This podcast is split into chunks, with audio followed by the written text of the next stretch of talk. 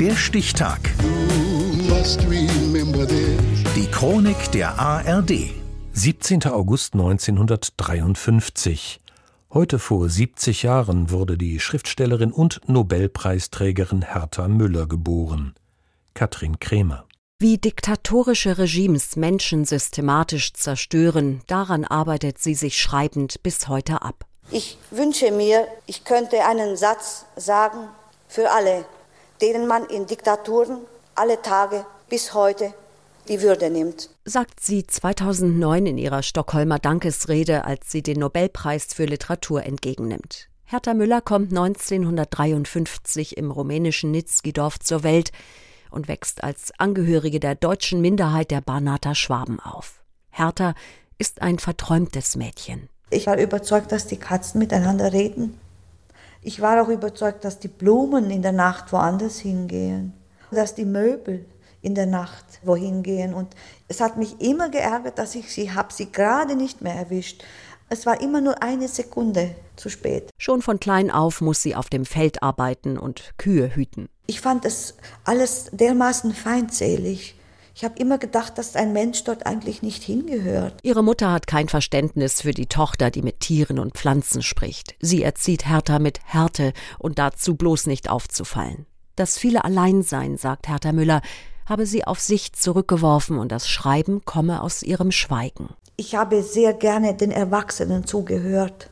Ich hatte keine Bücher. Ich habe auch als Kind nie ein Buch gelesen. Mit 16 veröffentlicht sie Gedichte, studiert nach dem Abitur Germanistik und rumänische Literatur. Als sie sich einem regimekritischen Literaturkreis anschließt, wird sie vom rumänischen Geheimdienst Securitate beobachtet. 1987 wird Hertha Müller Rumänien verlassen und nach Deutschland ausreisen. Bis dahin werden ihre Bücher zensiert oder verboten. Vorher bekommt sie noch das Angebot, ihre Freunde auszuspionieren. Sie weigert sich. Die Folgen waren Drohungen und Beschimpfungen und Verachtung und Hausdurchsuchungen. Bis hin zu Morddrohungen. Gegen die Todesangst hilft ihr die Poesie. Sogar als man sie in der Fabrik, in der sie als Übersetzerin arbeitet, aus dem Büro wirft, bleibt sie standhaft. Dann habe ich mich halt ins Treppenhaus gesetzt. Und dann saß ich auf der Treppe und da mussten die Leute ja vorbeigehen. Und dann habe ich mich auf mein Taschentuch gesetzt, um zu zeigen, ich bin auch da, ich werde kontrolliert. Das Taschentuch wird später zum literarischen Motiv. Das schneeweiße Taschentuch aus feinstem Batist war alt, ein gutes Stück aus der Zarenzeit. So etwas Schönes hatte ich lang nicht mehr gesehen. Die Schönheit der normalen Gebrauchsgegenstände war zu Hause nicht der Rede wert. Im Lager ist es gut, sie zu vergessen. Diese Schönheit tat mir weh. In dem Taschentuch erwischte sie mich. Der Roman Die Atemschaukel von 2009 basiert auf den Erinnerungen ihres Schriftstellerfreundes Oskar Pastjor. Er hat, so wie Hertha Müllers Mutter auch, die Zwangsarbeit im sowjetischen Arbeitslager nur knapp überlebt. Die Atemschaukel wird Hertha Müllers größter literarischer Erfolg. Die Jury begründet die Vergabe des Literaturnobelpreises im gleichen Jahr so. Es ist für den künstlerischen Gehalt dieses Widerstands, dass Sie diesen Preis verdienen.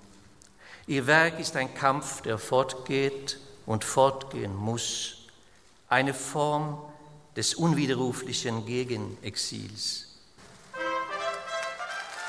Den Preis haben ja die Bücher bekommen, nicht ich. Hertha Müller, die den Diktaturerfahrungen mit ihrer Sprachkraft entgegentritt und die über sich sagt, sie sei eine Wortsüchtige, wird heute 70.